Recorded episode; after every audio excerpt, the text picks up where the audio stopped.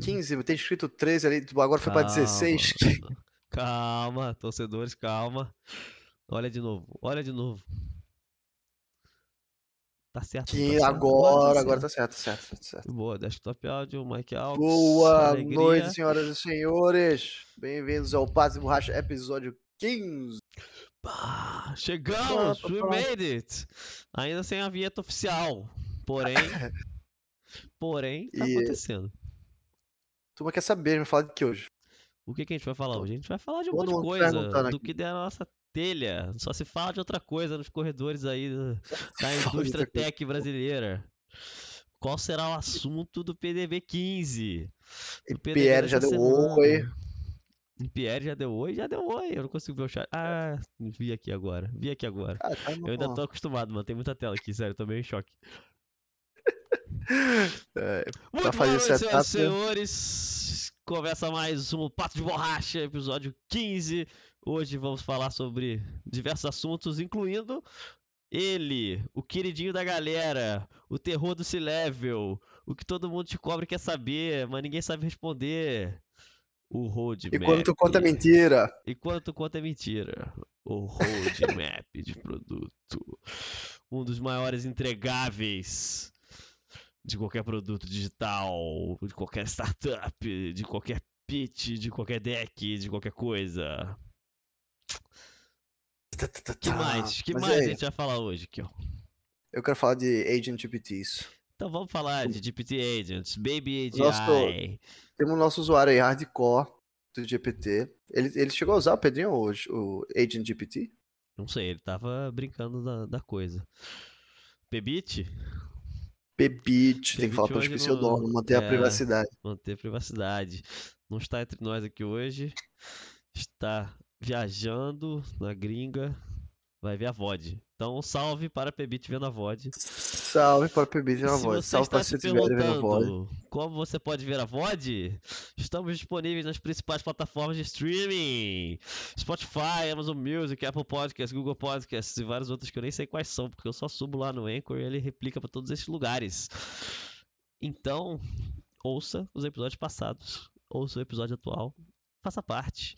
E se você está ouvindo a VOD já, faça parte da nossa live. Venha ver na Twitch, estamos ao vivo na Twitch e estamos ao vivo no stage do Discord. Então, se você quiser participar, mandar seus comentários, suas dúvidas, interações. quiser mandar carta também, estamos distribuindo por tudo quanto é Cartas, meio. Caixa postal do Kelta É, a gente manda o quiser. script, aí manda o transcript de volta. Quem manda a carta, a gente manda o transcript. Você manda a carta escolhendo seu episódio, a gente manda o transcript de volta inteiro por carta também. É isso. E a gente vai fazer isso com o auxílio do quê? Do nosso O GPT nosso Agent. Agent GPT. Conta aí pra gente. O que, que é um GPT Agent? GPT Agent são, são softwarezinhos construídos em cima do, do GPT que conseguem executar tasks. Então, por exemplo, você chega lá no prompt e bota: Ah, eu quero criar um plano de negócios para minha ideia de um lava-jato que vende sushi. E ele vai vir com um passo a passo do que fazer. Então, pesquisa de mercado, é, sei lá, procurar locais na sua vizinhança que sejam.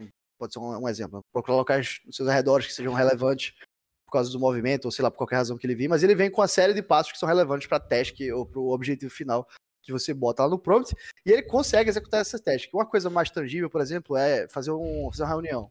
Então, pô, você pode quero, fazer, quero marcar uma reunião com o Lucas para terça-feira. Ele vai lá, ele vai encontrar o spot vago nos dois calendários e ele vai marcar uma reunião. Mas essa parada de pesquisa de mercado tal, realmente tem alguns, alguns agentes que fazem. Mas no fim do dia, de forma genérica, são agentes autônomos baseados no GPT que conseguem executar tasks dado o objetivo como prompt. Qual é a diferença de um prompt normal no chat GPT para um GPT Agent aí, pelo que você falou? Ele me diz as tasks ele executa as tasks? Exatamente, ele te dá uma série de passos para atingir o teu objetivo. O prompt geralmente é um objetivo, né? Então, tipo assim, fazer um plano de negócios, é, marcar uma reunião, coisas simples ou um pouco mais complexas. E ele te dá uma série de passos para atingir aquele objetivo e ele executa e tu vai vendo ali em tempo real a execução da parada. É, Quer fazer live aí? Um prompt de agent? Ah, não, mas quem escuta não vai, não vai sacar, né? Quem escuta talvez não saque. Caraca, teu cachorro tá com um negócio de. Aliás, tu tá, Tá, tu tá no limiar de ficar com a cabeça cortada na tela. Se tu puder chegar um pouquinho Pera mais pro lado, tu tá vendo na Twitch? Vê nós na Twitch aí pra tu É ver o eu, tô- eu também tô perdido aqui com as minhas abas e. É, o negócio não tá trivial. Agora E- teu cachorro parece que é só um, uma pluma, parece que é um Lula da Pomerânia ali no canto. Deixa eu ver, peraí. Eu, tô- eu nem sei onde tá. Eu tô com quatro espaços aqui no Arc. E, Fica mais eu- centralizado, cara. Olha pra tua webcam e fica Pronto. mais no meio. Aí, garoto. Tu, tu sabia, viu como é que tu sabia? Que nem quando tu tá sentado com a coluna ruim, tu sabe que a coluna tá ruim.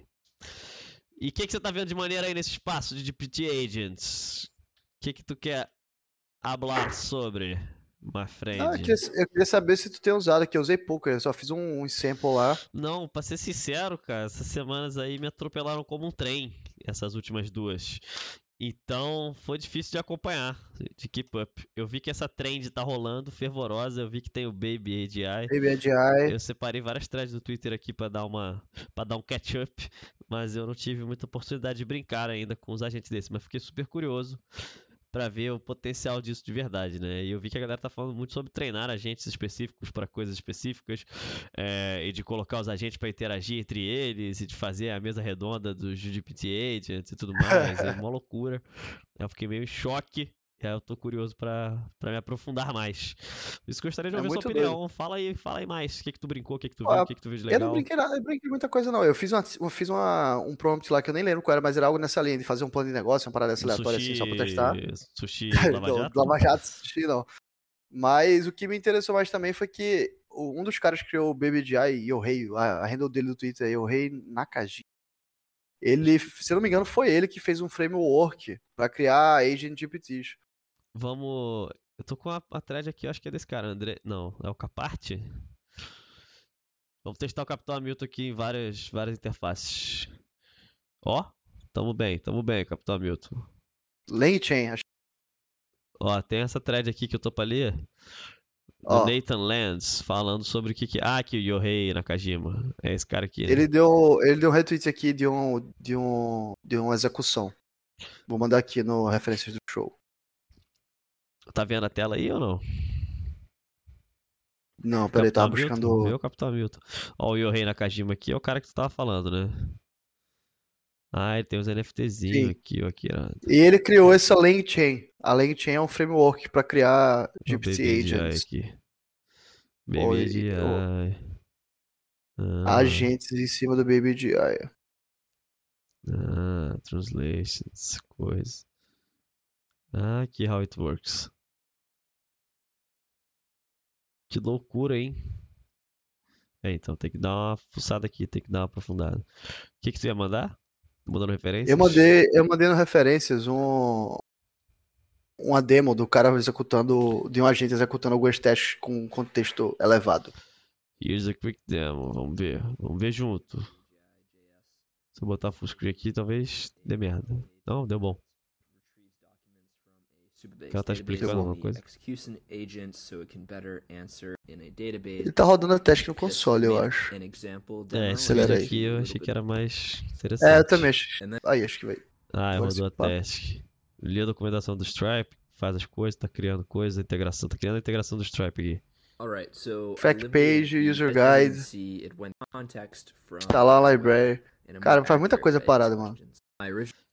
Eu vi, cara, alguém fez uma thread aí falando que tinham feito um agent com capacidade de codar. E aí o negócio tava começando a ficar louco.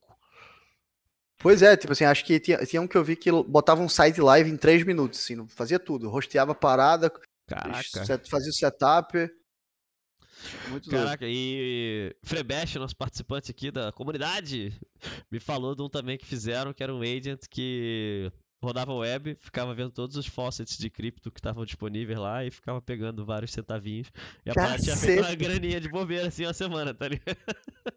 Só pegando coisa Ah, de merda. cripto faucet disponível. Bizarro, né? Cara, Esse é o verdadeiro robô, mano. Agora o robô digital foi criado de fato. A parada é bizarro. Robô autônomo. Pois é, cara, e tem muita coisa maneira acontecendo nesse, nesse espaço, assim, e tá se movendo muito, muito rápido, né, cara? Se tu pudesse criar três agents, fazendo, fazendo freebie de ideias aí pra galera, tu criaria quais agents? Freebie de 10. Pô, o que tá mais fresco na minha cabeça é aquele que a gente tava conversando dos agentes autônomos de investimento, versão GPT Agent.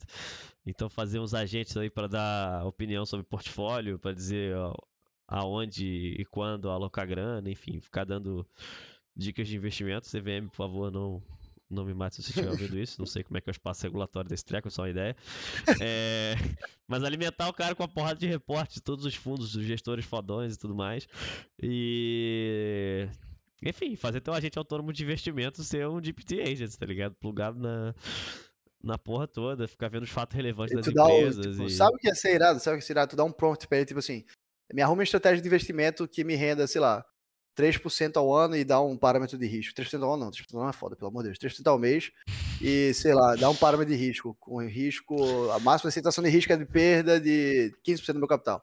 Exato, Aí, sei lá, ele é, sai misturando. Essa, essa é brincadeira. Tipo, um agente autônomo, em teoria, é a pessoa que você vai trocar essa ideia, né? Falar, tipo, ah, beleza, quero ter tanto de Sim. rentabilidade, minha, é, meu nível de tolerância ao risco é, é mais ou menos esse e tudo mais. O cara Uma parada ter acesso instantâneo a diversos formatos de investimento, né? Tipo, Pois ok, é, pluga lá, mano.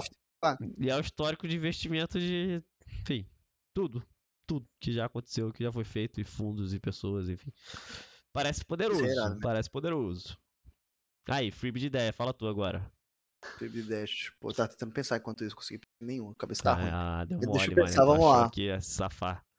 Ah. Hum, pu- pu- pu-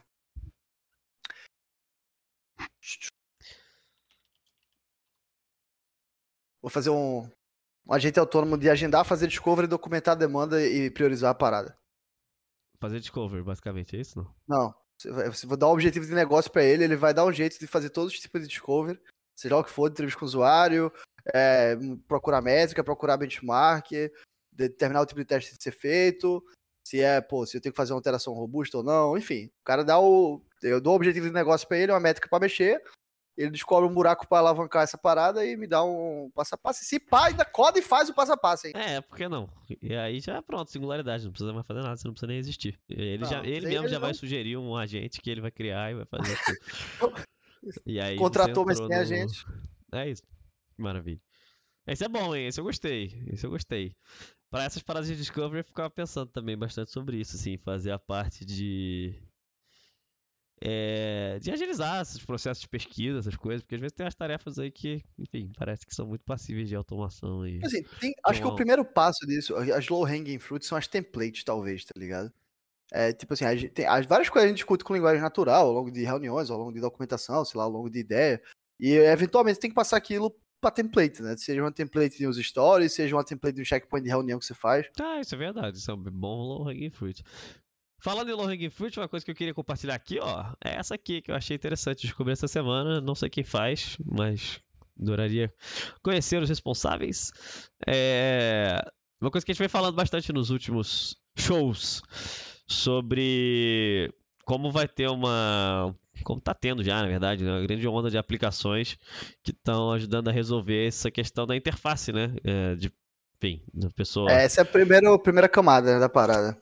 É, e de como é que a gente distribui todo esse modelo, enfim, todas essas AIs e as aplicações possíveis para mais pessoas, né? Porque por mais que, pô, beleza, ChatGPT foi o produto que mais rápido chegou a um milhão de usuários na história e tudo mais, é, mesmo assim, para grande parte da população ainda é distante, né? E aí E acho um que grande low Também fazer prompt relevante, tá ligado? E tá atrelado ao low hanging fruit de interface, eu acho, e também de distribuição. É que a parada não é muito amigável, saca? Tipo assim, é, ela parece muito tech savvy, apesar de não ser, né? Apesar de no fim do dia tu só ter que escrever, a parada Sim. não, não é, não parece, tipo assim, tu vai me usar aqui como um senhor de 60 anos vai abrir aquela parada e é- que não é muito tech savvy. Não é amigável, tu não, não, é, não é, é intimidador a parada, eu acho. E além disso, isso é só percepção, mas além disso, fazer bons prompts também, pra quem não é tech É, você é largado lá e se vira aí, né? Beleza, tá uns Exatamente. exemplos na página enfim. E essa galera fez isso aqui que eu achei maneiro, ó, o Zap GPT. Já começou pelo naming que eu achei maravilhoso. O Zap GPT é o chat GPT integrado ao seu WhatsApp. Aí basicamente você manda uma mensagem lá pro Zap GPT no WhatsApp. E ele vai te responder, igual funcionaria o chat GPT, né? A ideia que, pelo que parece no site, é conectar com múltiplos modelos aqui, né? É, Então, pô, achei bem maneiro. Aplicação Brazuca aí. Tá no ar, já tá rodando. Eles têm um free trial. Eu não sei como é que é o modelo de pricing. Mas inclusive já tem aqui afiliados. Ó. Podia estar fazendo jabá aqui como afiliado. Com mais de 170 mil usuários. Mais de 100 mil pessoas usam Zap GPT. Uma coisa maneira. E eu acho que isso aqui é diretamente que a gente está falando, né? De uh, atacar esse problema de distribuição, enfim, de deixar isso mais disponível para mais pessoas, né? Então, você está falando, tipo, Sim. usar o chat GPT direto no OpenAI pode ser não tão amigável para muita gente. Agora, você ter um contato no seu WhatsApp que você manda e ao chat GPT é muito me poderoso. é não ter entrado tanto na Alexa ainda, tá ligado? E aí em assistente de voz, de modo geral, tá ligado? Tipo, pô, imagina agora eu Porque falar pra Alexa, Alexa. não tem um agente de voz. não sei se tem na real, talvez tenha, eu não é, sei, pode ser o Bing. Ter, não é possível. Mas mesmo assim, pô, mesmo assim, tipo, é... Enfim, não sei como não chegou ainda. É uma outra interface que você pica pra caceta. Ah, Alexa, prepara a refeição pra mim de 600 calorias saudável sem cebola, que eu não gosto de cebola, isso é mentira, adoro cebola. Sem cebola e eu não tenho nenhum ingrediente. Faço o pedido, pronto. Ela prepara, pega uma receita lá, pica, faz o pedido das coisas, ou faz um plano de dieta pra minha semana, sei lá, acham uma parada de quentinhas pra mim, já, já comendo todas as quentinhas saudáveis com base na dieta. É, sei lá qual. Keto, keto diet. É, uma dieta quieto ou Mediterrâneo, o povo mais saudável hum, do Mediterrâneo. Dieta Que mais? Que mais Sabe quer trazer de news aí? Foi identificado como as pessoas mais saudáveis do mundo. E é o azeite. O azeite. Povo ah, tem essa história aí, né? Já vi essa história tem essa também. história aí. o, o azeite é mais anti-inflamatório do... que os anti-inflamatórios sintéticos. E aquela história daquela galera do Japão lá, na ilhazinha do Japão, que tem cento e poucos anos Qual? e tá de boa. Ah, não sei, só vi no Globo Repórter em 2006. A gente tem que fazer, sabe o quê? Um, um, um Capitão Almir, que é um agent GPT, pra estar aqui conosco. Essa foi a melhor ideia. Essa ia ser foda mesmo, hein? Um, porra, um produtor do podcast com muda as telas, faz o setup, caralho. setup do OBS maldito inteiro. Ia ficar melhor ainda que o meu. Porra, Capitão Almir. Capitão Almir é o nome ainda. É. Ia ser foda. Isso ia ser bom. Isso ia ser bom. Chatipão Almir, Chatipão Cara, mais um. É, não sei, na verdade. Um agent ali, real time, companion de podcast. Nada mal, a gente fala de uma ref aqui ele já pan. É, pois é, acho legal também. É, eu fui tentar fazer um bot também. pra migrar as paradas. Eu não consegui nem fazer um bot pra migrar as paradas pra thread de fórum, mano. Que parece que não tem essa chamada ah, nesse então, endpoint tem um agent pra te substituir. é, seja o ideal.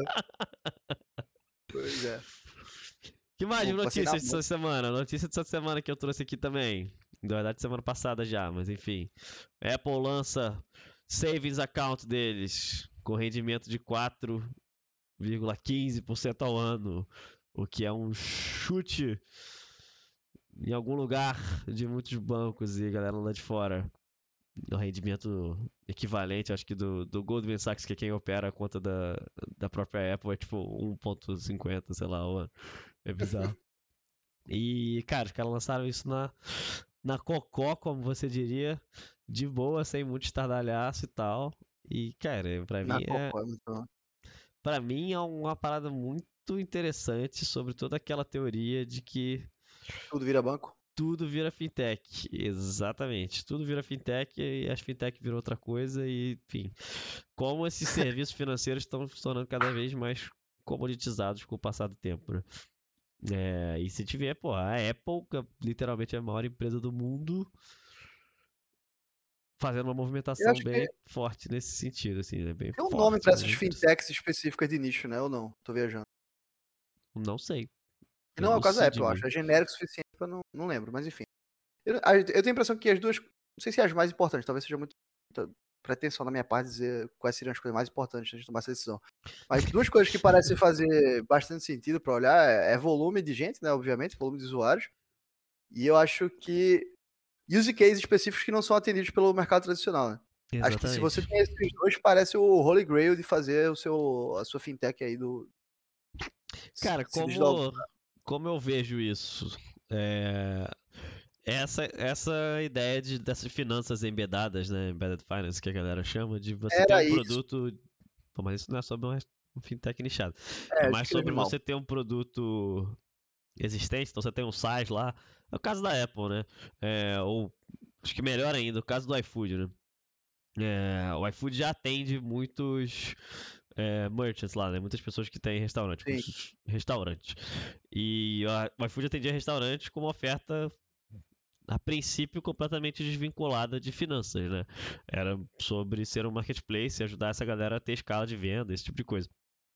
E com o tempo o iFood foi vendo que eles podiam, enfim, resolver outros problemas latentes aí dos donos de restaurante, inclusive, é, por exemplo, gestão de recebíveis, é, obtenção de capital de giro, esse tipo de coisa, né? Então, o iFood está fazendo um movimento é, bem relevante para se tornar quase que um banco para esses restaurantes, né? No sentido de que eles estão oferecendo cada vez mais serviços financeiros é, numa iniciativa de fintech deles, né? Mas é uma fintech embedada a um serviço que eles já oferecem, né? Independente de ser financeiro ou não.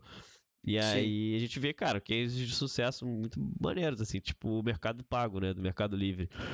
Cara, o Mercado Pago é, pô, arrasador, assim, eu acho muito foda e é um dos top 5 players na indústria de fintech, assim, de... É, no Brasil hoje a parada surgiu de uma maneira bem análoga ao que o iFood está fazendo. Inclusive, acho que grande parte da inspiração do iFood aí foi é, o Mercado Livre, né? O Mercado Livre já atendia uma porrada de merchants também, já resolvia vários problemas é, dessas pessoas que estão vendendo produtos na internet. Quem foram os pioneiros dessa parada de fazer embedded finance? Tu sabe, os grandes cases que foram pioneiros, assim. Eu tenho a impressão que o Shopify talvez seja um deles, mas não necessariamente. Cara, eu não sei, mas eu sei um grande case que não surfou essa onda e se arrepende.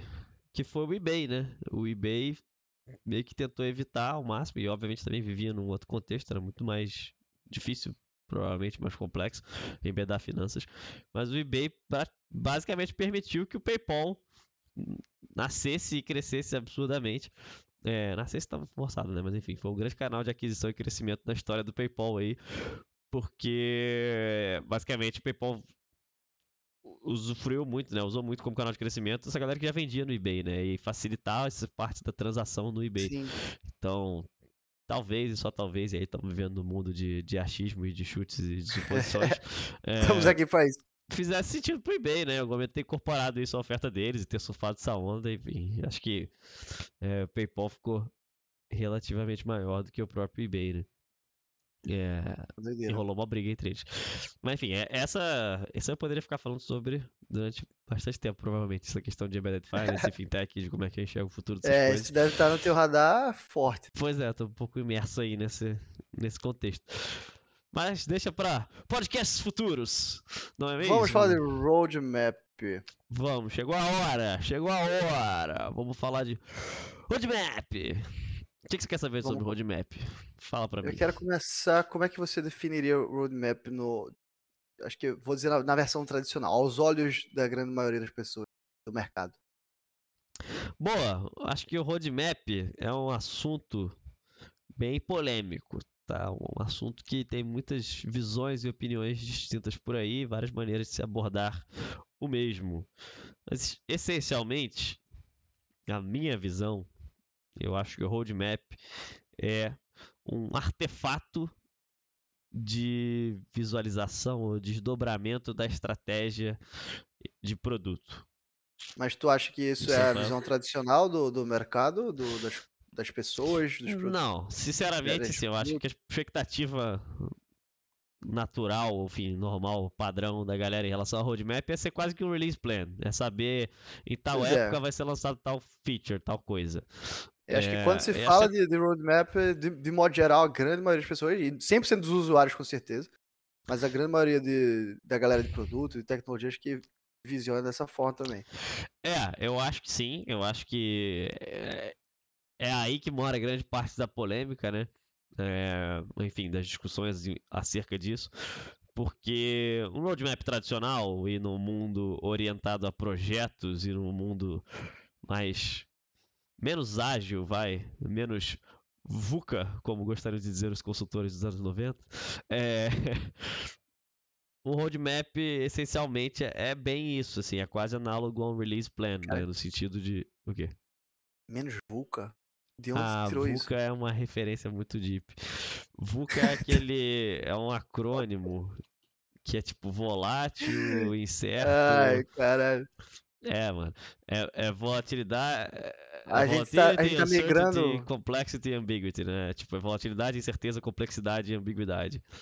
A gente tá migrando de expressões em inglês obscuras para acrônimos em inglês obscuros. Eu acho que é realmente muito melhor. Então, mas é que esse rolê de VUCA é porque tu é muito jovem, tu não pegou, tô usando. É, isso a galera ficava falando muito, há, sei lá, talvez uns 10 anos atrás, uns 15 anos atrás, quando a internet estava Na tomando conta SWOT. do mundo. É, exato, exato. Eu acho que a galera ainda usa, mas. É, a expressão que veio de, de parada militar e tal, e aí essa galera de consultoria adora se adaptar Ah. a essas expressões. Mas é basicamente dizer que o mundo tá mudando rápido pra caralho e as coisas são incertas pra caralho. É. Então, assim, no mundo onde as coisas não mudavam tão rápido e, a- e as coisas eram mais devagares de alguma forma, o roadmap funcionava quase como um release plan, no sentido de que, cara, era pra você ter uma clareza grande ali de que em tal período de tempo ia estar trabalhando em tal. é, em tal iniciativa, ou em tal produto, ou em tal lançamento. E Não só um release funcionava- plan, mas também é quase como um plano de ação também, né? Tem, tem que ir É. passo a passo, basicamente, no que, onde os esforços vão ser direcionados, de uma forma muito concreta e direcionada e objetiva. Exato. E no livro aí que eu acho que pode ser uma referência boa para esse assunto, é, que é o Products Roadmap Relaunched do Bruce, qual é o nome dele? Bruce McCarthy alguma coisa? Calma aí, deixa eu procurar aqui para não falar besteira. Product Roadmaps Relaunched. Vou Tava mandar vendo ele agora há pouco. Manda ref aí se tu já tiver com ele. É Bruce Aqui, McCarthy tá mesmo. Caraca, até me surpreendo com a minha memória aleatória mesmo. Bruce McCarthy, Product Roadmap Launch, livro muito interessante ali, no final do ano passado, inclusive, para ajudar a trazer clareza aí nesse assunto. Ele explica de onde veio, e é bem curioso, assim, é, porque eu não esperava, pelo menos. Ele fala como os roadmaps se popularizaram, né? E isso veio muito da indústria de é, microchips. E a galera usava roadmap e Hum. ficou muito famoso porque era um, um documento super importante, é, porque usava-se isso para alinhar, por exemplo, o que, que a, o, a empresa que faz o chip, né, que desenhava o chip, estava planejando de, em relação ao lançamento e tipo de produto, linha de produto que ia estar trabalhando e tudo mais. É, usava-se um roadmap para alinhar com todos os fornecedores, né? Então com a fábrica, que às vezes ficava na Ásia, com é, a galera do departamento de pesquisa, com a galera de vendas, com, enfim, com o, o retailer lá na ponta. E o roadmap era uma coisa muito é, muito mais estática do que a gente vê hoje, né? Então era um documento que era realmente muito confiável. E aí essa parada servia pra informar a galera ou pra direcionar os esforços da galera também, desses outros? Tudo. Então, tipo assim, direcionava, por exemplo, o esforço do time de pesquisa hoje. Então a galera tá trabalhando hoje pra saber que no Q2 do ano que vem vai lançar o chip tal. E aí a fábrica também já tava de olho que, porra, no Q2 do que vem ia ter que ter a planta diferente. Então, E acabava de que era um documento de estratégia e execução também, né? De certa forma. Não era só pra. Sim. A origem da parada é essa. Exatamente, mas aí eu acho que o, a importância e o peso que isso tem é muito diferente nesse contexto que a gente está falando agora, de pô, a fabricação de chip e tudo mais, e onde a gente tinha uma, uma previsibilidade muito maior do que ia acontecer, né? E a gente tinha coisas como, pô, de Moore. A parada ficou chamada como a de Moore. Então, assim, tinha uma previsibilidade muito grande que a cada ano, sei lá, ia duplicar a capacidade de processamento do, daqueles chipsets, enfim, do que estava rolando. Então, cara, a parada era tão previsível que a galera literalmente fez um negócio que ficou amplamente conhecido como uma lei, né? É, Então, assim, nesse contexto, era um mundo, de novo, muito menos incerto e muito menos ágil, e muito menos iterativo no sentido de tomar Menos VUCA, caminhos outras erráticos. palavras. Menos VUCA. Fala aí dos consultores dos anos 90. Hoje eu vim de terninho, fala, fala hoje aqui, sei lá, com a pastinha de couro. É... E aí, cara, o que o Bruce McCarthy fala no livro, que eu acho bem interessante, é de como é que a gente adapta isso para um contexto de produto digital, para um contexto de startup, para um contexto early stage, muitas vezes, onde, cara, a única certeza é a incerteza, né? KKKKK, perdão, trocadilho. A única coisa que a gente sabe é que a gente não sabe muita coisa, que a gente vai ter que descobrir, que as coisas vão mudar e que a gente vai, enfim, ganhar conhecimento sobre o cliente, o mercado, e o produto vai mudar super rápido. E aí existe uma grande. É, existe um grande dilema aí que é, cara, como é que você vai fazer um, um que você vai construir um documento, um roadmap para atender as expectativas de algumas pessoas, muitas vezes vão ser é, os C-levels, ou enfim, os investidores, ou o que for, que eles vão esperar que você tenha. Beleza, então minha visão do produto é essa, e aí, pô, meu desdobramento no roadmap é esse aqui, bonitinho, tal quarto eu tô fazendo tal coisa, e tal coisa vai trazer tanto de revenue, e meu Deus, tem a previsibilidade completa do, dos próximos três anos. Que é completamente lunático de você pensar, porra, para um produto digital, para uma startup, super early stage, começando. Tu acha é... que tem alguma timeline onde, onde essa previsibilidade se torna mais concreta ou não? Cara, não, eu acho que não é sobre timeline, porque no fim do dia, ao meu ver, é muito sobre quantidade de incerteza que está rodeando o seu produto, o serviço ou negócio, né? E aí você pode ter o privilégio, enfim, ou ser bom o suficiente de conseguir eliminar essa incerteza rápido, e essa timeline pode ser super curta, ou não. Ou você pode não ter capacidade, ou enfim, não, não conseguir é, descobrir o suficiente ou aprender o suficiente no tempo que você considera curto e isso demore mais, sabe? Então, que é o mais normal. É, é, eu não sei o que é mais normal. Às vezes, sei lá, acho que é o caso depende, totalmente depende, assim, não tem regra para isso, acho. Eu não sei, acho que a maior parte dos cenários você, você, não, você não consegue ter uma previsibilidade de quando você vai saber as incertezas, essa coisa, tipo, a ponto de dizer que ah, aquela. Sim, é que eu tô querendo dizer que, tipo, acho que justamente a, a, capacidade de adaptar depende do quão rápido ou devagar você consegue descobrir essas coisas e mudar, sabe? Ou não, sim. ou quão rápido você conseguiu acertar logo. E aí eu acho que isso realmente depende, acho que não tem uma, uma via de regra. Como tu beleza, não sabe então... o que é VUCA, mandaram aqui no chat, só vi agora. Porra, Kelso. Falei que tu é menino novo, tu não sabe o que é VUCA. Pô, pelo amor de Deus, VUCA. VUCA parece a gíria de bar que você só fala depois da meia-noite, quando tá todo mundo ultra bêbado. Isso significa alguma coisa obscura e sei lá. É melhor deixar essa definição aí pra trás. É... e aí, cara, minha visão, dito isso tudo aí, de roadmap, como eu falei no comecinho, eu acho que é uma ideia muito mais de ser um, artefato ali, uma visualização, enfim, um desdobramento é, da estratégia, né, do negócio ou pelo menos do produto. Eu acho que depende. E não um feature release plan. É, eu acho que esse é um caminho muito perigoso, assim. E aí tem até um quote que a gente estava falando antes do cara que é CEO do Drift, que ele odeia roadmaps, assim, né? Eu também não sou tão extremo a ponto de odiar roadmaps, acho que eles são super importantes e tem um papel... Mas calma aí, ele odeia roadmaps qualquer definição ou ele odeia roadmaps na definição comum, que é essa definição de feature release e... Segundo ele, ele odeia Mapa. roadmap, ponto, porque isso é roadmap para ele e aí ele trabalha essa tipo, desdobramento da estratégia de outra forma, pelo que eu entendi do, do, do, artigo que eu li. Mas o quote que ele fala é muito maneiro, que ele fala, cara, basicamente, não, não sei o quote verbatim aqui agora, mas ele diz que fazer um roadmap é uma tarefa terrível e é uma muito difícil e capciosa, né? Porque só tem dois outcomes ali, os dois são ruins.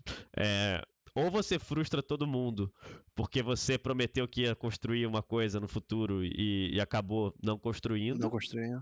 Né? Ou é, você de fato constrói, que você se comprometeu a construir seis meses atrás, mas é um sinal de que você não aprendeu, é, você não aprendeu muita coisa, enfim, você não, você não desenvolveu sua proximidade ali com seus usuários, com o problema, enfim, você ficou estagnado e você provavelmente vai estar decepcionando é, muita gente também nesse processo. Então, nos dois casos. E em seis meses você não aprendeu nada que te faça iterar no que você previa, você está parado e estagnado, né? é, tipo, o final é que. É, o que ele fala que o cenário final é passou, sei lá, um ano e você de fato é, construiu o que você achava que era a melhor coisa para ser construída um ano atrás, o que muito provavelmente Sim. não vai ser verdade, né? Nesse cenário onde Principalmente mundo... no, no contexto. É, no, no, no VUCA. É, você falar, no VUCA e na realidade software, é, pô, gente entrando e saindo o tempo inteiro, tipo de usuário entrando e saindo, mudando o tempo inteiro, principalmente no estágio inicial ou é, crescendo ultra rápido. O produto vai mudando e, por consequência, é, muita coisa do negócio muda com isso, né? E,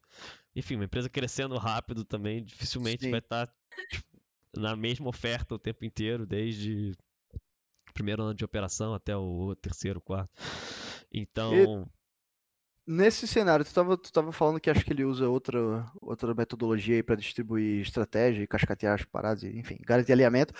Tu acha que nesse cenário aí do roadmap como um instrumento estratégico mais do que com um mapa de feature release, ele substitui, por exemplo, o OKR, não? Não, eu acho que anda muito bem lado a lado, inclusive, assim. Eu acho que e aí posso compartilhar um pouco de como eu lidei com isso, assim, né? É, o maior desafio que eu tive nos primeiros meses quando assumi produto aqui na NG é, foi justamente, cara, o grande entregável, eu acho, assim, era o roadmap, né? Do próximo um, um, ano, um ano e meio, talvez. E, Mas cara, isso por que era o grande entregável? Era necessidade estratégica, era uma pressão de investidor? Cara, acho que era um pouco de tudo, assim. Não tinha muita clareza de como é que era, como é que ia ser desdobrada a estratégia é, de produto. Era uma coisa que é, nós, como C-levels lá da companhia, gostaríamos de ter visão, assim, acompanhar, sabe? Então, tem, tem várias consequências do roadmap, né? Que eu acho que se conectam um pouco com aquela ideia da indústria de microchip e tal, que são positivas, que eu acho que são muito válidas, que é inclusive você promover esse alinhamento entre múltiplos times, né? Então, cara, como a gente trabalha na operação de banking e tudo mais, tem muita coisa que Porra, não posso botar lá no roadmap que eu vou lançar um produto de crédito e não tá preparado operacionalmente para ter um produto de crédito dentro de casa, por exemplo. É, então, assim, é, é o tipo de coisa que é muito importante que as outras pessoas do time também tenham visibilidade, enxerguem, saibam mais ou menos, né? É, em que período de de tempo, que priorização a gente vai dar para cada coisa. Então, e qual nesse... é o lugar do OKR nesse contexto? Cara, então, é só é, para não perder a linha de raciocínio aqui da coisa, eu acho que é, o roadmap funciona muito bem, acho que esse foi o desafio que eu passei lá, é, como uma ferramenta justamente de traduzir a estratégia de produto, né? E aí eu acho que o primeiro grande desafio é você ter clareza e saber muito bem qual é a tua visão de produto ali, ou qual a tua estratégia de produto.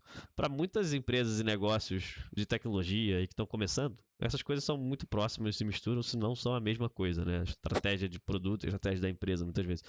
É, e aí eu acho que quando você tem muita clareza disso, você consegue é, imaginar um cenário, enfim, e entender como você vai desdobrar essa visão é, do produto no tempo, fica muito mais fácil de você conseguir construir um roadmap.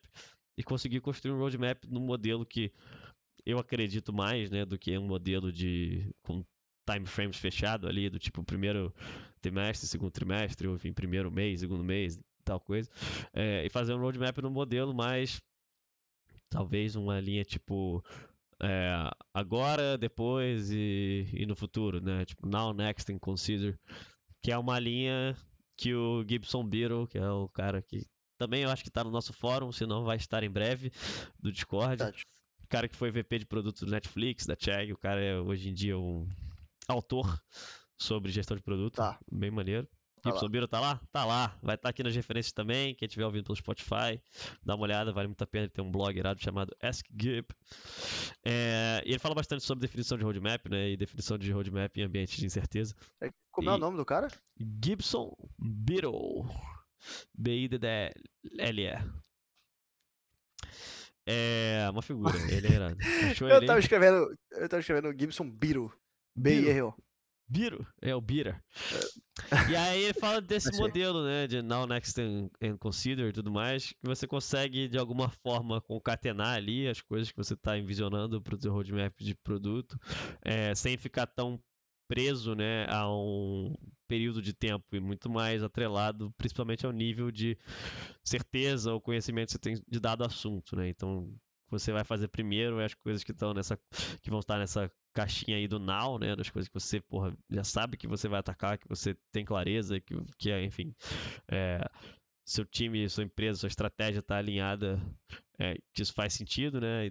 Na sequência tem as coisas que estão no next, ou seja, tem um nível de incerteza um pouquinho maior, e consider seriam as coisas que, enfim, é, são ideias que você enxerga que tem conexão é, com o que você está construindo e tal, mas tem muita incerteza envolvida e você precisa validar muita coisa. É, assim, esse é o formato de, de roadmap que eu acredito e eu acho que pegando sua pergunta aí, né, talvez eu tenha dado uma volta grande para chegar na, na resposta dela. Eu acho que quando você tem esse roadmap claro, sem ter justamente um período de tempo é, pré-definido, os OKRs entram como uma ferramenta muito boa para te ajudar a, a meio que caminhar nessa direção, né? E aí eu acho que. Então o OKR do time seria um desdobramento dos times de produtos, nesse caso seria um desdobramento do roadmap. E não... É, sabe aquela história que a gente falo bastante, a gente falou bastante no episódio sobre o OKR, então se vocês quiserem ouvir também o episódio sobre o OKR, Estratégia, desdobrável OKR, pá. Exatamente. Eu acho que o roadmap de produto é um jeito de você é, ter uma visão no tempo, talvez, ou enfim, um, é, um uma cadência lógica, vai, um, um, uma visualização mesmo da estratégia de produto. E aí o OKR certo ajuda a conectar com o nível mais operacional da coisa, né? Ou, ou seja, ajuda a levar para o dia a dia é, essa estratégia de produto. Assim como a gente fala que o KR conecta a estratégia de negócio com, com o dia a dia da operação, por exemplo, eu acho que é, é meio análogo com o roadmap. Né? Tá. Né? Só que o roadmap é um instrumento para você poder é, visualizar esse desdobramento da estratégia de produto no tempo. Talvez tenha ficado meio confuso o jeito que Sim. eu falei, pensando aqui, mas enfim. Mas, no, no fim das contas, é, o, o, o roadmap nesse contexto é uma ferramenta de explicitar e, e, objetivar a estratégia, e o OKR é uma ferramenta de executar a estratégia, né? Basicamente, é, eu acho que, eu sim. entenderia.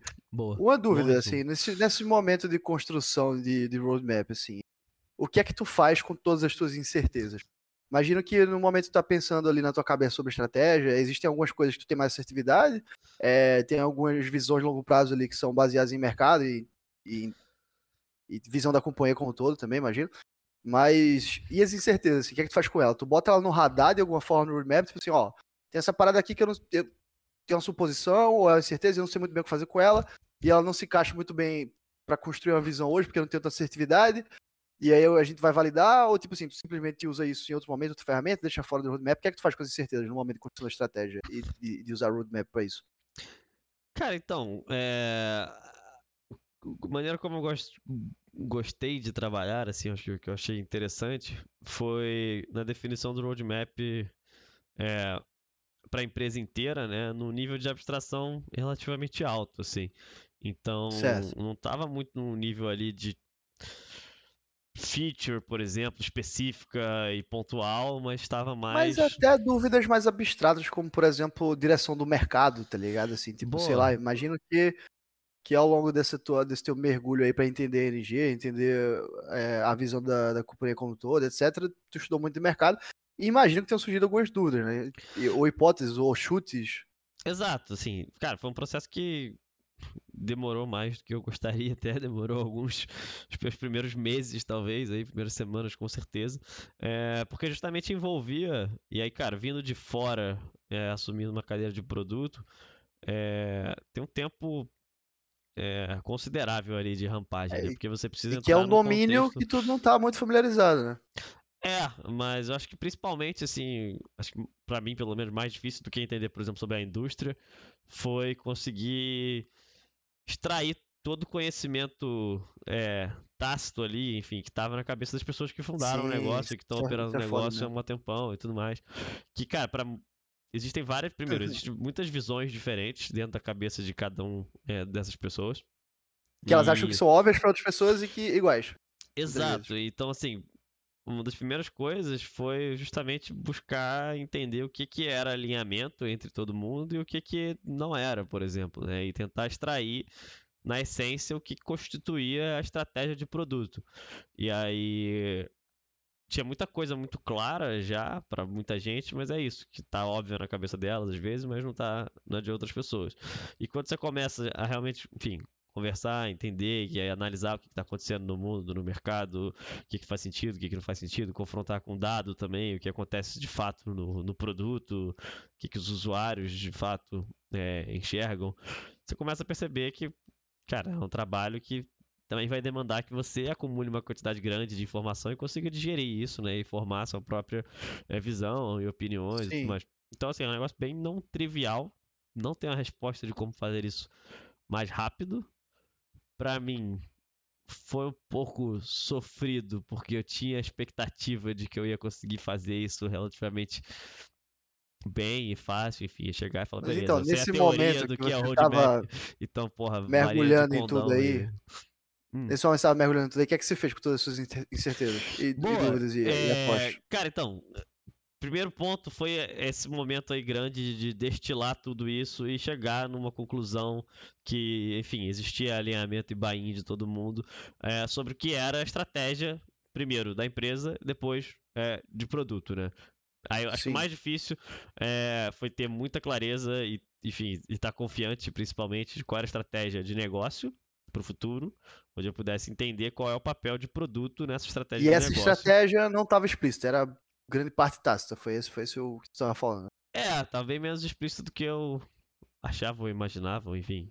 É, Eu precisava, né? Exatamente. E aí. Acho que essa é a primeira grande coisa, assim, e isso é. Cara, é, é muito mais importante do que qualquer metodologia, ferramenta ou qualquer coisa que. Enfim, qualquer dica sobre como construir um roadmap. acho que, a acho que isso é é muito mais importante. e A gente até falou sobre isso, eu acho, no último, no último pod também, né? Que a gente acho que teve um momento que a gente comentou assim, que isso é mais difícil. Acho que tem um momento que é fácil ficar perdido, que talvez quando a empresa cresceu muito e rápido, assim, numa fase intermediária que ela nem tá mais. tá crescendo rápido, já deu uma crescida relevante, mas ainda não tá gigante. Então, tipo, tem aquela, tem aquela estratégia meio muito tácita ali do, do momento inicial, do dia zero, enfim. Foi algo que a gente abordou também no último pod, eu acho. É, sem essa parada, realmente acho que quebra tudo. É, e acho que pô, o principal, a coisa mais importante, ao meu ver, assim, em relação à construção da roadmap, né, para isso fazer sentido ou ser algo útil, de fato você vai usar no, no dia a dia e vai poder guiar de alguma forma, tomar essa decisão, é você ter clareza mesmo de qual é a estratégia, porque aí com isso você consegue desdobrar um roadmap que vai fazer sentido, né? Senão você vai fazer um roadmap para inglês ver ali, né? O roadmap que vai ser Sim. só um PPT, sei lá, um, um Excel que eventualmente no- tanto faz. No dia a dia você tá construindo coisas sem olhar e sem levar isso em consideração. E se fizer uma coisa que tá lá, ótimo. Se não fizer também, beleza. É, e aí eu acho que de fato essa é uma linha bem tênue, assim, né? Do quão útil vai ser mesmo a, a, a ferramenta, né? De quanto isso pode te ajudar no dia a dia. E até de, cara, em que momento de negócio você vai precisar ter um roadmap tão bem definido? Porque eu acho que você tá num momento super early e que as coisas estão realmente muito caóticas, mudando muito rápido. Sinceramente, não vale nem, nem a pena perder muito tempo escrevendo roadmap, cara, de um ano de futuro muito Testando muita coisa, não tem product market fit. Aí acho que É. realmente.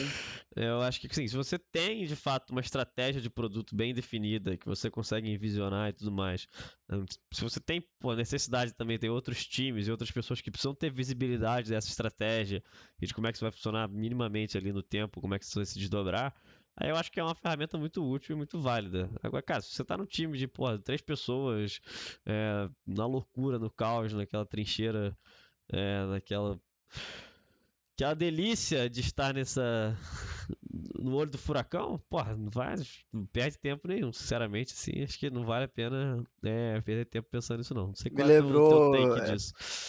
Eu, lá, 100% a favor, velho. Tem coisas maiores acontecendo ali, né, do que construir uma visão a longo prazo. Tu tá testando e coletando conhecimento e tentando validar muita coisa, mais do que tentar ter assertividade sobre tomar as decisões daqui a seis meses, visões e muitas outras coisas.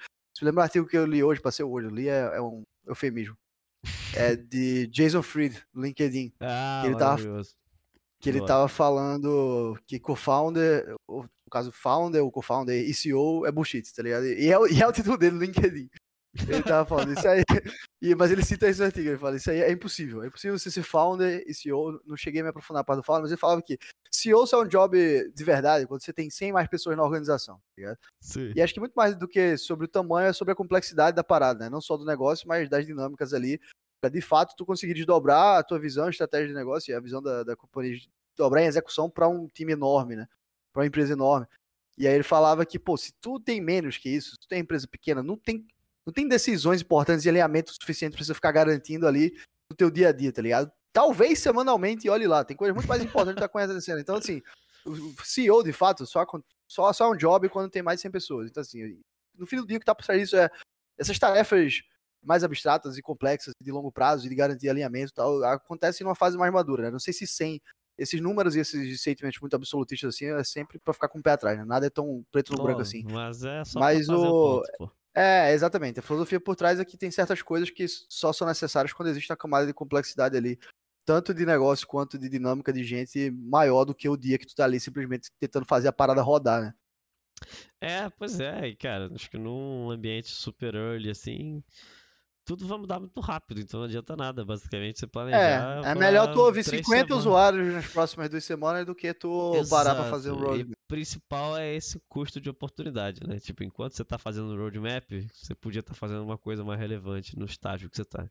Tá. Tu ainda não respondeu a minha pergunta, mas eu vou pular ela. Vai ficar Fala como aí, não aí. respondida. Qual que é? As incertezas, deixa eu falar, vamos passar. Ah, A- boa, então, as incertezas, cara, é, é muito sobre você É. tentar gerar esse alinhamento, né? Acho que foi essa, nessa volta aí que eu me perdi. E na prática, assim, cara, é, idealmente o que você tem menos certeza são coisas que você vai atacar mais pra frente, né? Então, naquela dinâmica de now, next and consider, né? É, o que tá no now são as coisas que eu tenho mais certeza, que eu tenho mais clareza e são mais óbvias, né? Pro produto e pro negócio. É, o que tá no next é que eu tenho um nível de certeza um pouco maior. É, então, cara, eu entendo que elas são menos relevantes para serem implementadas agora do que tá no now, senão eu já saberia mais sobre elas. E aí, tô falando no dia, tipo, no dia que eu fiz o roadmap, por exemplo. né? Por isso que é Tá. importante também depois revisitar, mas enfim, isso a gente entra mais pra frente. É, coisas que você tem menos certeza vão estar ali no next, e aí você, em teoria, vai ter tempo enquanto você desenvolve o now para ir descobrindo e validando se elas fazem sentido mesmo ou não, ou por que que quais são as certezas envolvidas e qual nível de certeza você precisa ter para desenvolver.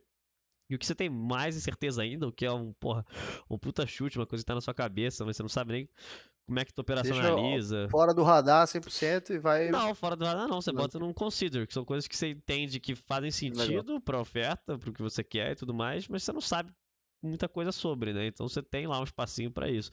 Que são às vezes mais moonshots ou coisas assim que você fala, pô, seria muito maneiro se lá na frente, em algum momento do futuro, você tem aquele Entendi. aquele cheiro ali de que faz sentido, mas, pô, tu não faz a menor ideia de como é que faz, quem faria, se tem time pra isso, se tem cliente pra isso, enfim, esse tipo de coisa.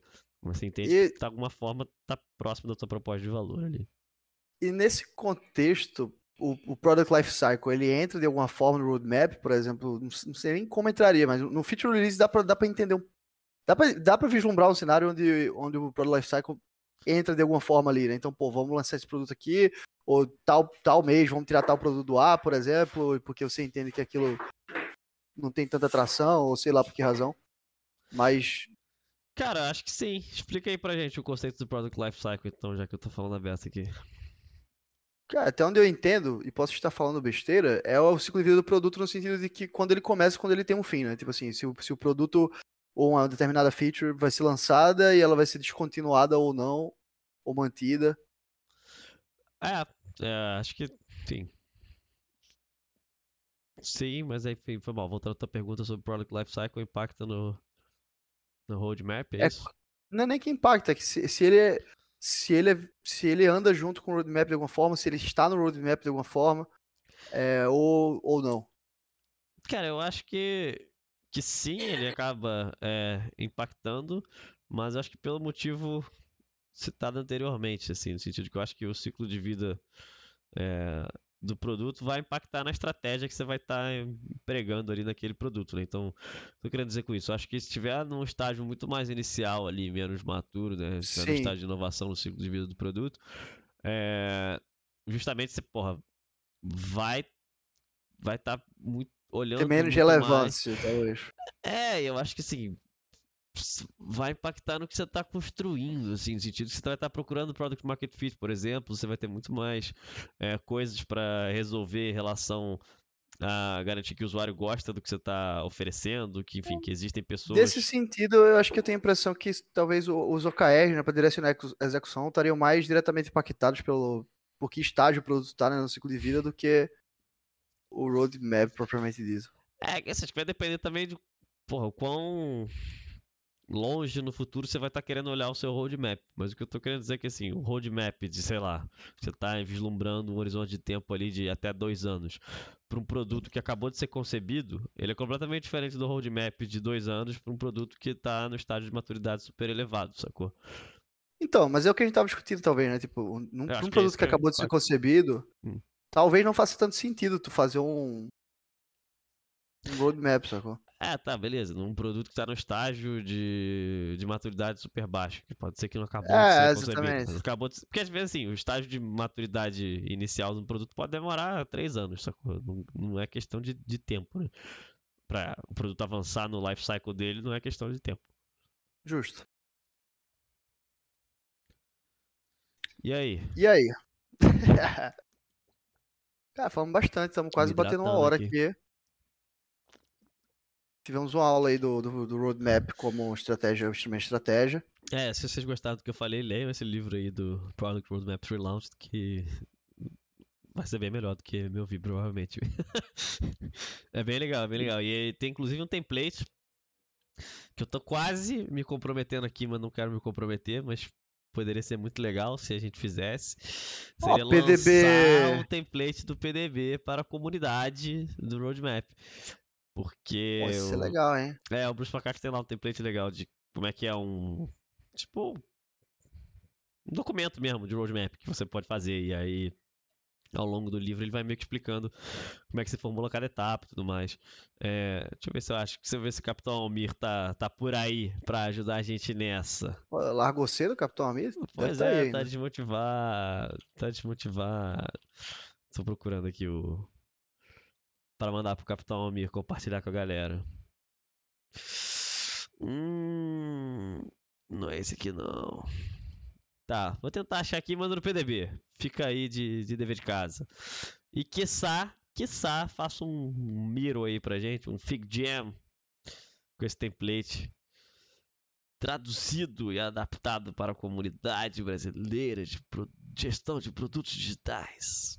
O PDB 16 vai fechar quatro meses de PDB, hein? Olha lá, hein? Tem que ter um mês versário do PDB. Seis a semanas. gente já faz o chá revelação do tema, agora tem que ter o mês versário do PDB. chá revelação do tema, muito bom. Aí podia dar um perk um aí pros nossos usuários fiéis. A gente podia dar um perk, um NFT pros nossos usuários fiéis. A gente tem que abrir é. a comunidade. Fica aí o comprometimento também da gente divulgar o PDB no LinkedIn. Quando eu postar no LinkedIn, por favor, interajam. É, fala um pouco aí da tua experiência com roadmaps. Como é que você tá lidando com isso? Ah, é, assim, eu... que você tem de takeaways? Então, eu sempre. Eu sempre. A gente teve essa conversa pela primeira vez do Product Roadmap como uma ferramenta de, de, de estratégia. Tu que introduziu esse, esse conceito a mim, na verdade, há uns dois meses atrás, eu acho, né? E antes disso, para mim, era mais a visão tradicional da parada que eu odeio, simplesmente. É, junto com, com aquele brother lá que tu citou, que só tem um desdobramento para isso, que é a, a, tragédia. Frustração, né? Tem, é, frustração tenho que fazer essa porra. Não tem como eu prever daqui a seis meses um projeto, tá ligado? Tipo, eu posso tentar dar um direcionamento, que é vir estratégia, beleza. Possível direcionamento, mas assim, projeto daqui a seis meses, uma feature para ser lançada daqui a um ano, para mim isso é beirando a esquizofrenia, assim, insanidade total. É, então, é... acho que isso aí é um ponto interessante mesmo, porque acho que isso é justamente o que o roadmap não deve fazer. É, Exatamente. Esse é um ponto bacana, né? Tipo, cara, acho que o roadmap não tem que ser um release plan, ele não tem que ser a lista de funcionalidades do tempo. Acho é, que isso é, é, e, tá, e, é interessante que eu não sabia a origem do, do roadmap. E a origem dele tá muito mais associada ao conceito que, que a gente falou aqui, que é esse conceito de ferramenta de estratégia, do que um release plan, tá ligado? É, sei lá, é, acho que é, é tipo você pegar, imagina que o a galera vai lá, fez a parada para garantir alinhamento, para garantir a execução, é, fazer que fizesse sentido, como uma espécie de estratégia de longo prazo, não sei o quê. Alguém deve ter olhado aquela parada e fez: olha só, os caras estão lançando isso aqui a cada seis meses, um ano, vamos fazer isso pro produto também. É quase que você pegar o produto final e não entender a concepção dele, o produto final, no caso, o, o roadmap em si, não entender a concepção dele e, e aplicar somente a template da parada pro, pro contexto de execução de produtos, sacou? Tipo, é, eu acho não faz muito sentido, assim, principalmente por causa do famoso VUCA. aí é o aprendizado do dia é, é. Vai estar no título. Então, assim, nesse contexto. de hoje vai ser Product Roadmaps, alguma coisa e VUCA. Product VUCA. é, então, nesse contexto, eu acho que é simplesmente desnecessário e contraprodutivo, assim. É, e no, no, meu contexto atual, né, assim, na Inc, eu, eu gostaria, pretendo fazer um documento estratégico, seja usando um roadmap, outra ferramenta. Oh, seja mas, usando o template do PDB ou seja, usando o PDB, mas a gente estava justamente no passo anterior a isso, sabe? Que eu acho que a gente se encontra no momento onde a gente tem que rever estratégia de negócio, clarificar a estratégia de negócio é, e reconstruir ou iterar na, na estratégia de negócio inicial, saca? Pelo menos, pelo menos garantir uma assertividade no contexto novo, assim. Acho que a gente tá... foi daí que eu tirei a minha suposta, a minha hipótese de que a gente lançou, lançou aí que vai fazer o quê? Dois, três anos e meio, provavelmente quase. Uau! Então lançamos, lançamos há três anos e meio e, pô, tínhamos uma estratégia né, que se desdobrou bem, a gente conseguiu executar em cima daquela estratégia, mas a gente se perdeu ao longo do caminho no sentido que a estratégia ficou distante da execução, saca?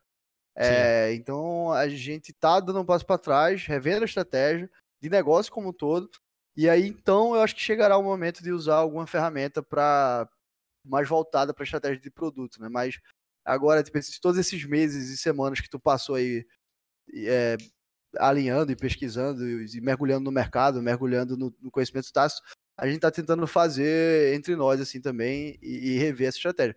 Mas, pô, eu, eu, você me vendeu essa parada e na hora, quando tu, meu, minha cabeça só escutava roadmap, eu falava, não, Lucas, sai daqui, sai daqui dessa porra, sai, vai embora, não faz sentido, joga essa merda fora. Mas enfim, depois de, de escutar um pouco, eu acho que realmente essa, essa parte do, do roadmap como uma ferramenta estratégica faz 100% sentido, 100% sentido. Assim. Inclusive, eu acho que, sei lá, eu, eu, tenho, eu tô começando a pegar, tá ligado? Aquela, a curva do, a curva de, dos seus sentimentos em relação ao framework. A gente tem que criar esse gráfico. Que é tipo assim, quando você não faz a mínima ideia que você está fazendo, você está apaixonado pelo framework. É, aliás, você odeia todos os frameworks e você está se sente perdido você pensa, quando você não sabe o que está fazendo. Depois você, ai meu Deus, framework é a resposta. Depois você fala, porra, essa porra não serve para nada, eu sei o que eu estou fazendo com ela. Eu estou assim em relação ao OKR agora, novo, né? Mas talvez eu esteja simplesmente usando mal feito. É Mas aqui, uma parada pô. que eu acho que é o OKR do... funciona do Ninja do, Jedi lá, aquele... Do My Combinator. Just make something people want. Mas. Onde é que eu tava? ah, sim, eu acho que. Aqui volta. Não, é. Eu acho que o KR, por exemplo, é uma ferramenta estratégica também, mas que uma parada que para mim tá muito claro que não funciona bem é em momentos de descoberta, saca? De coleta de informação. Nem descoberta se descobre. É em momento, não só se descobre, né? Uma das, uma das, uma das coisas que você vai fazer para para ter mais assertividade nesses momentos de descoberta é descobre, mas não só isso. Mas nesses momentos mais incertos, assim, mais exploratórios, digamos assim, o OKR, na minha percepção, ele funciona mal. Que talvez tu nem saiba exatamente qual é o outcome ali. Tu, tá, tu entende que, por exemplo, existem momentos, pelo menos na minha visão, que tu explorar é mais importante do que tu ir numa direção específica, sacou? Durante um curto período de tempo. É, então, coletar informação, é, ir em algumas direções distintas ali, e até mesmo em termos de projeto, saca? É, por exemplo, eu, eu acho que um, um, uma direção em termos de projeto que a gente está indo esse trimestre está muito atrelada a conteúdo. É, então é um, é um outcome, não é um output, de melhorar a distribuição de conteúdo. E existem os outputs ali necessários, mas que, porra, a gente está com. A, é, é, outro cenário, né? O cenário de descoberta é o cenário de assertividade alta. A gente está com, com assertividade alta em relação a esses, a esses projetos e cara, quer garantir a execução deles e eles são projetos que demoram. Então, se eu, se eu fosse botar um ah, é para isso que tu não precisa usar o KR, né? Pois é, mas aí existem alguns não vários poréns aí que eu acho que a gente pode, a gente pode salvar para outro podcast, que é como o OKR fica enraizado na cultura e que para cenários onde ele talvez não seja tão útil, fica difícil você pensar em outra ferramenta, né? Você fica viciado e preso naquela única ferramenta. Eu acho que de fato você não precisa usar o OKR. Tem um artigo do Reforge muito bom que inclusive quem me mandou foi o Arthurito, que fala sobre NCTs, que é Set Better Goals é, with É, alternativa para OKR. É, e que um dos argumentos dele no artigo é justamente esse, que tem algumas fases que você vai ter mais assertividade e outras fases você vai ter menos assertividade e algumas fases você vai ter um meio termo de assertividade ali. Sim. E o OKR não funciona bem nem para a primeira fase, e eu, eu acredito que ele argumenta que para a última de muita assertividade também não. É, mas eu tenho 100% certeza que ele fala da primeira de descoberta, assim. Mas enfim, a gente já está se desdobrando para outro assunto. Então, voltando ao Product Roadmap, é, tem uma versão a ele como um feature release. É, você me abriu os olhos para ele como uma ferramenta de estratégia e eu, porra, pareço, para mim parece fazer muito mais sentido. Sou, sou amigável aí.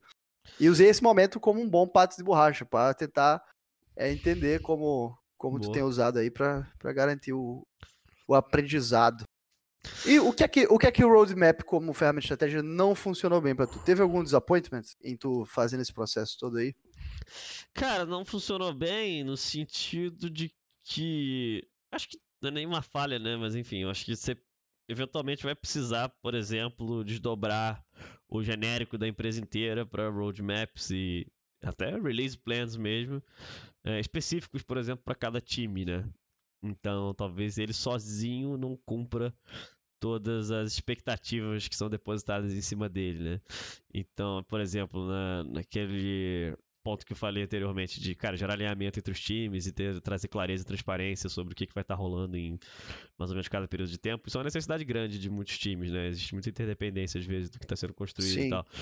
E o roadmap, como artefato de desdobramento da estratégia e tudo mais, ele simplesmente não vai resolver isso, sabe? A pessoa vai olhar e falar, porra, foda-se, mas o que, que você tá fazendo daqui a seis meses? O que, que, eu, que, que eu preciso fazer hoje para garantir que você vai entregar o que você precisa daqui a seis meses, por exemplo? Exatamente. É, então, assim, eu acho que é, é importante ter essa clareza de que muitas vezes você vai precisar ter outros documentos auxiliares ali de alguma forma, enfim, é, pensar, por exemplo, em como é que você vai desdobrar esse roadmap, é, às vezes em períodos de tempo menores. Pô, isso, isso ou... é uma parada difícil, assim, garantir o alinhamento para não ter caos das interdependências é uma, é uma, parada que não é trivial também. Isso é um pois é, bom. eu acho que isso é, um, é uma das coisas que o roadmap deve, se bem feito, ajuda a fazer, né? E aí, o que eu tô querendo dizer é que eu acho que ele não vai eliminar, né? não vai resolver isso completamente, mas ele pode ser uma grande base, inclusive, para você desdobrar Sim. depois de mais específicos e no nível de granularidade que você precisa, né? Então talvez o lado sim. ruim é que você talvez ainda precise sim fazer algum exercício nesse sentido, sacou? Que eu acho que é super importante. É, não tem, não tem um, um framework que vai resolver todas as porra, né, velho? É, exatamente. Acho que sempre vai ter um, nem framework, nem documento, nem, nem nada. né? Tipo, um vai, vai caminhar mais numa direção, você tá abrindo mão de outra coisa e vice-versa. Mas assim, aí. Porra, a gente tem, vai, vai entrar num buraco infinito de novo, mas é um dos nossos buracos favoritos.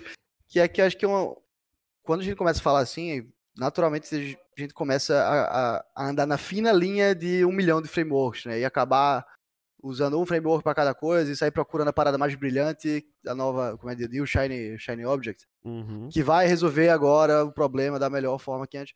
E eu acho que o, o, o remédio para isso é justamente tanto, tanto para usar bem o framework, quanto para entender que ele não é bom para certas coisas, é entender os princípios da parada, sabe? Uma coisa muito boa, a história, por exemplo, essa parada do, da Intel, da Intel não, você falou de chip, já tava, não sei se foi Intel ou não. Cara, mas, mas... É, é, era por aí mesmo, é nessa galera é, essa história da, da galera que usava o, o roadmap para garantir alinhamento, isso aqui já.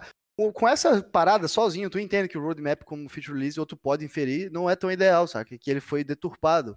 E tu consegue, consegue entender a visão dele como estratégia, que ele talvez não seja para tantas coisas. Então, acho que, mais uma vez, a grande lição é procurar o princípio das coisas, né? A razão de, que é, de ser das coisas e dos frameworks é, para tentar total. nem se sobrecarregar de framework nem ficar apegado a um a um framework só para resolver as porra toda. É, acho que, cara, o principal, assim, que, porra, esses últimos meses tem, tem voltado muito na minha cabeça é a ideia de que o sucesso ali, né, enfim, o que você pode definir como sucesso, ele vai ser agnóstico a qualquer framework que você usa. Né? No sentido de que, porra, você entregar valor pro teu cliente, enfim, você ter resultado. Você Esse aí dá uma quote postável. Isso aí dá uma quote postável. É, pois é, né? O é... sucesso é agnóstico a qualquer framework. Pois é, quando lançar meu curso, arrasta pra cima aí. vai ter essa coach aí. Mas, Ô, verdade, Capitão Milton assim, vai lançar tipo... o trailer hoje? Foi mal, faz termina aí. Sim, é verdade. Não, é falar que, na verdade, é... é indiferente mesmo, assim, qual framework, qual ferramenta você tá usando. Cara, tanto faz, né? É... essas ferramentas, esses frameworks, em teoria, são feitos para acelerar a sua geração de valor ali, que, por consequência, vai trazer sucesso do teu produto, do teu negócio, do que for. É... então, assim, no fim do dia, realmente não faz diferença se você está usando OKR, NCT, BSC, cara de asa, meta no, no PowerPoint lá no Excel, que seja. É, uma pedra e areia. O usuário não está se importando, sacou? Tipo, o teu usuário que importa é, porra, se o porra do software funciona e se agrega valor, se resolve o problema real dele. Tudo isso que a gente fala pra caralho aqui sempre é, em teoria, boas práticas e jeito de chegar nesse resultado. Mas como você vai fazer isso, cara, tanto faz. Tem a história maravilhosa, acho que pode ser para fechar aqui, é, do, no livro Made in America do Sam Walton, que é um dos meus livros favoritos, é a biografia do Sam Walton, que é o fundador do Walmart. E, cara, tem uma história super. É, muito raçuda, assim. O cara começou a parada é, longe de ser a trajetória de founder que a gente vê por aí e tudo mais, o cara já era mais Cheio velho. de glamour. Exato, começou a parada de varejo em cidades do interior dos Estados Unidos e, porra, foi crescendo não tão rápido, caralho. Enfim, em algum momento da vida, é, ele, ele se sentia, tipo, muito mal por nunca ter tido muita educação formal, né? Então, cara, porra, precisava contratar consultor e pegava a galera que estudava em Ivy League, não sei o quê. Em algum momento o Walmart já estava crescendo, já era relativamente grande e tal, o cara foi fazer um curso de especialização numa faculdade foda, no Stanford da vida. E aí... E, porra, ele fazia gestão enfim, do jeito que dava, com as planilhas impressas, né, de papel, caralho. Aí tem a história que ele chega pro professor lá, que era um consultor super renomado, não sei o quê, e ele tava numa sala cheia de outros executivos de grandes empresas e tal. E aí ele fala, cara, ele chega pro professor depois da aula, não sei o que, fala, preciso que você me ajude. É, não é possível. Tipo assim, vocês estão falando um monte de coisa que eu não entendo muito e tal. E eu tô fazendo alguma coisa errada no meu negócio, com certeza. Olha só aqui os números e tal. E aí o professor vira pra ele e fala, cara. Sim, se você tá fazendo alguma coisa errada, ninguém aqui sabe fazer nada, porque, pô, teu negócio tá indo bem pra cá, você tá crescendo, não sei quantos anos, tá gerando lucro, tá dando certo. Eu acho que é muito sobre isso, assim, né? No fim do dia, cara, pouco importa qual framework você tá usando, qual é, escola você atendeu, qual linha de gestão de produto você está seguindo, né?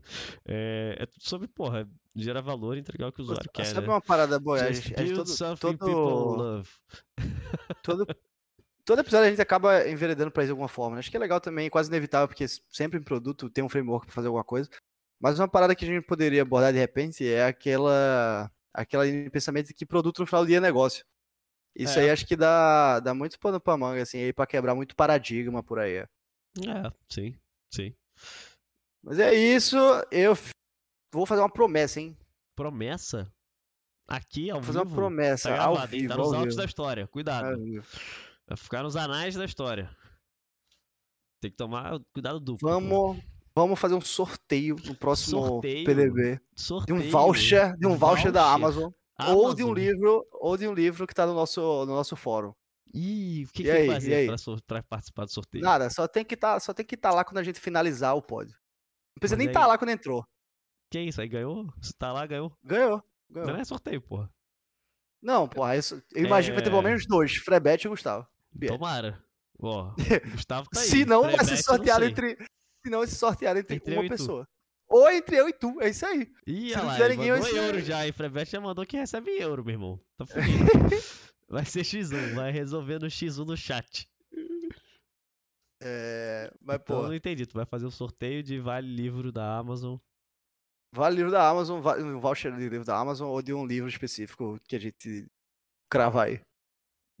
que a gente quiser. Fechando. O mais barato, é, né? É, o livro mais barato. a biografia do Benjamin Franklin, e do que, é de graça. O, algum que tiver disponível no Kindle Unlimited, a gente vai te dar um. Mas é isso, quatro vezes PDB, é dívida. Vou cobrar, promessa vou cobrar. É Próximo app é quatro vezes PDB, viado. A gente tem que fazer algum freebie aí. Fazer um aniversário, pô. Boa, fazer freebie. Vamos divulgar, vamos divulgar pra ter mais gente pra participar ah, desse sorteio. Capitão Hamilton, pega uma agent GPT pra divulgar aí no LinkedIn. Fala, divulgue o, o Pátrio Borracha. Dá o Kindle pra ler. Você dá a mão, a galera já quer o quê? Logo tem o rio. É. Mas é isso. Uh, é isso, muito obrigado, senhoras e senhores, por mais um episódio. Espero que vocês tenham gostado. De novo, reforçando.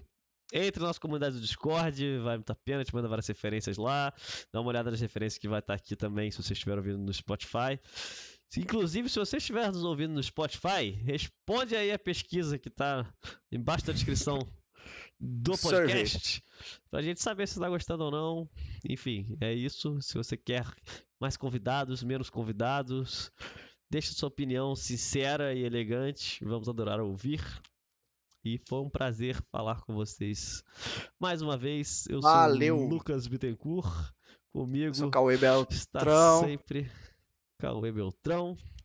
E é isso. Quarta-feira que vem, sete e meia, estaremos aqui novamente. Um beijo. Até o mês aniversário do Padre Borracha no episódio 16. Adeus. Câmbio desligo.